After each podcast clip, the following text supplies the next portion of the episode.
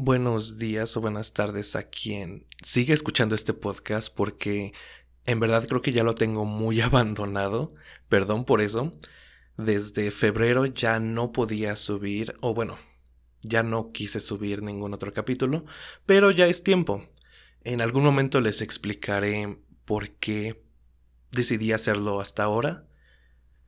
Pero eso ya será cuestión de otro episodio. Como siempre me gusta postergarlos hasta donde llegue, ¿no?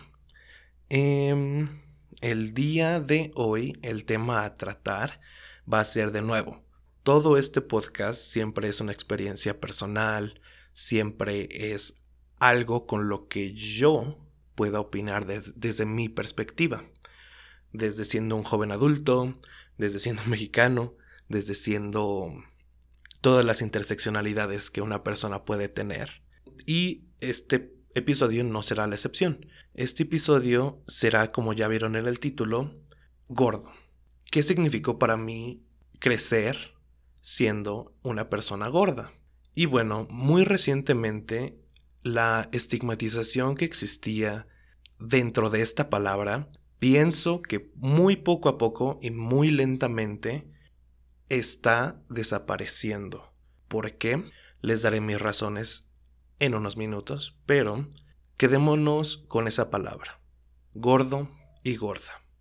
Comenzando con las experiencias que creo todos tuvimos de niños, desde los 18 meses cuando nos dimos cuenta que éramos parte de un cuerpo, que no solo éramos una conciencia flotando, como a muchos nos hubiera gustado ser, pero cuando caímos en cuenta que esta conciencia estaba inevitablemente enganchada a un cuerpo de carne y a un cuerpo tangible.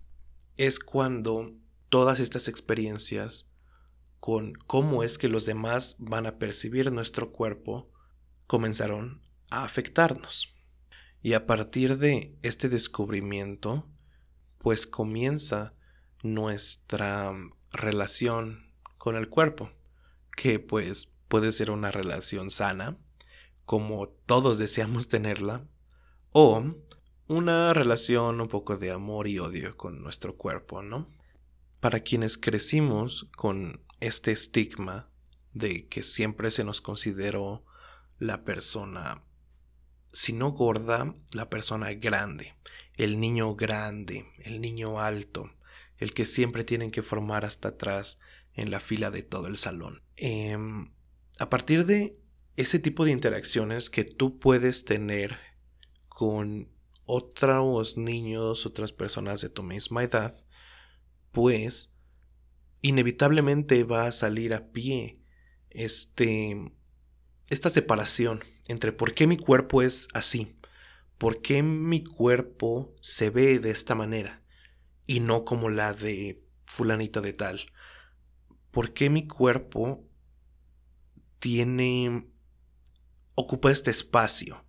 Es algo que quizá no te preguntas siendo un poco ya más mayor, pero desde niños vamos formando esta conexión, que de nuevo está siempre enganchada al ambiente en donde nos desarrollemos. Normalmente es la escuela, la familia, y justamente esta relación que vayas construyendo a partir de comparaciones inconscientes es lo que inevitablemente va a definir tu relación por, si no el resto de tu vida, muy buena parte de ella. Ahora, conforme vamos creciendo, conforme vamos comparando nuestro cuerpo con demás cosas posibles, con demás personas posibles, van surgiendo nuevas ideas sobre, ah, no, él, él no está gordo, y principalmente en la cultura latinoamericana, siendo pues no la excepción otras culturas. Comentarios como, no, él no está gordo, está sano. Este bebé, este niño, esta niña está sana porque la quieren, porque come bien, es algo clásico, come bien, ¿no? A partir de todo esto, se va forjando tu relación con la comida. De nuevo, inevitablemente siempre va a estar ligada con tu cuerpo. Eso es algo que pues hay muchísimos estudios de fondo sobre eso. Pero por lo que lucharíamos es porque esta relación fuera sana. Hablemos de cuando no lo es, ¿no? Por mil y un razones puede pasar que sencillamente tu metabolismo no procesa la comida de cierta manera o porque sencillamente comes más quizá de lo que necesitas. Eres un niño. No vas a estar ahí contando calorías, contando porciones, contando grasas, contando harinas, ni nada de eso. Recuerdo que yo vi la tabla, el plato del buen comer a los en tercero de primaria. Y este plato del buen comer, pues yo siempre lo relacioné con que si yo lo seguía, tal y como me lo presentaron, que si yo seguía ese plato con esa porción de arroz o esa porción de harinas, esa porción de animales, esa porción de verduras, yo iba a estar conforme con mi cuerpo, inevitablemente. Pero, obviamente de niño no comprendes nada de eso. Tomemos en consideración de que, en primera, yo no soy quien hace la comida. Yo no soy los hábitos que las personas que hacen la comida tuvieron desde hace décadas. Es decir, ellos deciden, ellos ya están acostumbrados a qué van a hacer de comer, a qué le sirvieron a sus hijos, obviamente a qué le van a servir a sus nietos. Todo eso, pues, está rodeado de la cultura, de la manera de ser de las personas inclusive, y no va a cambiar solo porque la SEP o solo porque alguien te diga que necesitas seguir la pirámide del buen comer. Porque, bueno, habrá muchas otras cosas que tener en cuenta, como que eso obviamente siempre va a tener una visión blanca, eurocentrista, clasista, ¿por qué no? Agreguémosle todas las intersecciones posibles que puede tener y todo el bias que puede tener los científicos que nunca han vivido en Latinoamérica. Decidieron hace décadas, ¿no? Para lo que se considera comer bien y para lo que no. Y bueno, dejando eso de lado, esta relación que haces, comida-cuerpo, yo soy lo que como, lo que siempre nos repiten desde el inicio. Si yo no me veo en el espejo, es necesariamente porque no estoy comiendo lo que debo de. Es decir, si como diario frutas y verduras, de repente voy a estar esbelto, blanco y voy a ser perfecto en todo lo que haga. Pues obviamente no. Pero así es como por lo menos yo lo relacionaba desde que me presentaron esa, esa pirámide del buen comer en tercero de primaria. Y a partir de allí me doy cuenta que es una constante lucha entre cómo quieres que se vea tu cuerpo y qué tanto debes de sacrificar para llegar allí. Ok, en todo esto solo estoy hablando la cuestión personal desde la infancia que muchos vivimos sobre la relación con el cuerpo, cómo es que nos vemos con el espejo y cómo la vamos construyendo poco a poco. Pero lo más importante que creo que es lo que más afecta a las personas, a los niños inclusive, es cómo te tratan por ser gordo, por ser gorda. Desde muy pequeño, desde el kinder, desde bebés diría yo, pero aquí es donde entra una parte más de esta, de esta sección. Es decir, ya no solo está la relación única entre tú y la comida, ahora le vas a poner el factor de qué tan bien te tratarán las personas si te terminas viendo de cierta manera. Y creo que este factor será el más duradero en la vida de una persona hacia los problemas que puede ocasionar la imagen corporal. Esto de cómo es que los demás te perciben, inclusive cuando tú, tu cuerpo y tu relación con la comida está totalmente bien, después de años de terapia, creo que es donde más puede seguir. Y justamente este ambiente va a forjar tu imagen corporal, terminará forjándolo inevitablemente. No importa mientras cuánto peso hayas perdido de alguna manera, si es que alguna vez puedes perderlo, porque en verdad es muy difícil para muchas personas, no importa cuánto cuán saludable se vea la comida que comas o no importa cuánto tú le estés invirtiendo a verte bien. Al final del día, lo que importará más a ti y a tu consciente será cómo es que las personas te tratan. Si te tratan diferente, entonces tú es ahí donde ves un cambio. Si te siguen tratando igual, entonces vas a terminar esforzándote el doble o vas a terminar haciendo cosas que pues quizá ya no caen en el límite de lo saludable hasta que alguien lo note. No sé si me explico bien.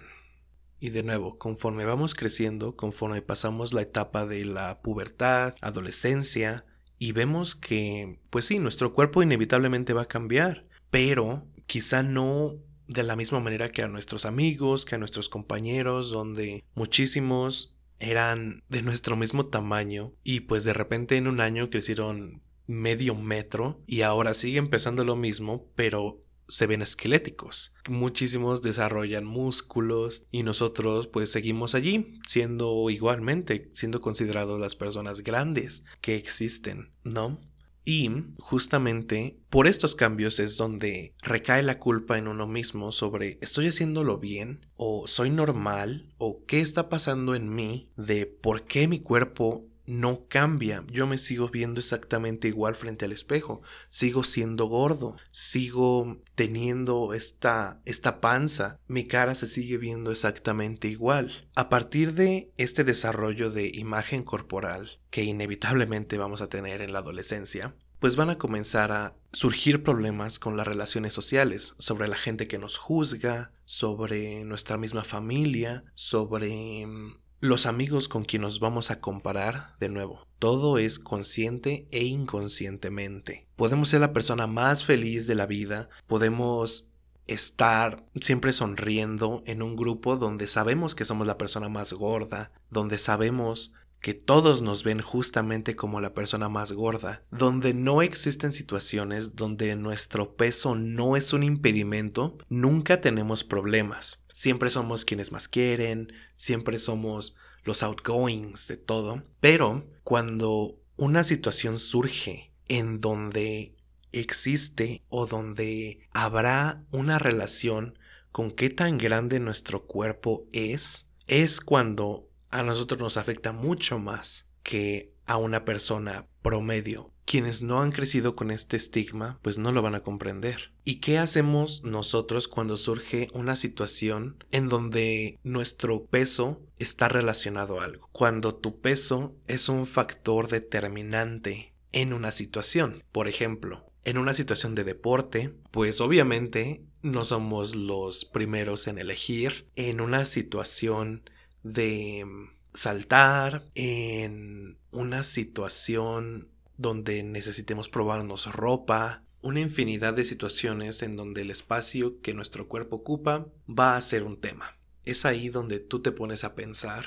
o es justo en esos momentos en donde te cae el 20 de lo que tú vives no es lo que todos están viviendo, no es parte de su experiencia. Se me ocurre subirte a un autobús, ver un asiento desocupado y la persona que está al lado se sienta incómoda o se cambie de lugar literalmente. Muchísimas situaciones comunes que no deberían de por qué ser así, ¿no? De nuevo, toda nuestra cultura, toda nuestra media todo lo que consumimos pues va a estar inevitablemente arreglado para seguir con la hegemonía, hegemonía como quieran retratarla, hegemonía blanca, hegemonía heterosexual, una hegemonía de una persona normal y todo eso. Y de nuevo, justamente todos estos momentos que tú viviste y estás viviendo como una persona grande, una persona gorda, van a formar tu personalidad. La estuvieron formando desde muy temprano, desde niño, desde niña, ahora como un adolescente, un puberto, lo que sea. Vas a intentar no ponerte en situaciones donde tu cuerpo no es un impedimento. Se me ocurre, cuando vas a Six Flags y el juego requiere de cierto peso, prefieres no ir. Cuando vas a comprar ropa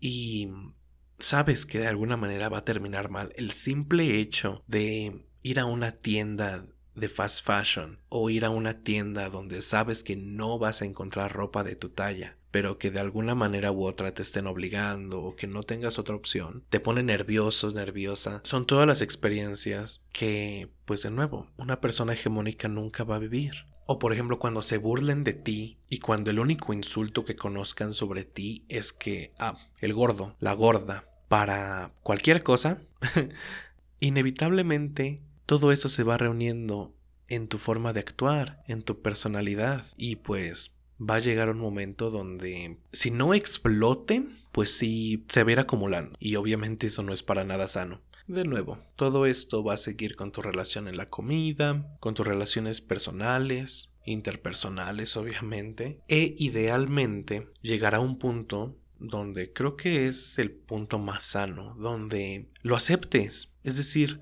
si ya intentaste todo, literalmente ir dos horas, tres horas al gimnasio, hacer dietas, cambiar todo lo posible por llegar a un cuerpo que todo el mundo te ha impuesto que es el que debes de tener y aún así no lo has logrado, creo que lo más sano es sencillamente tomarlo por normal.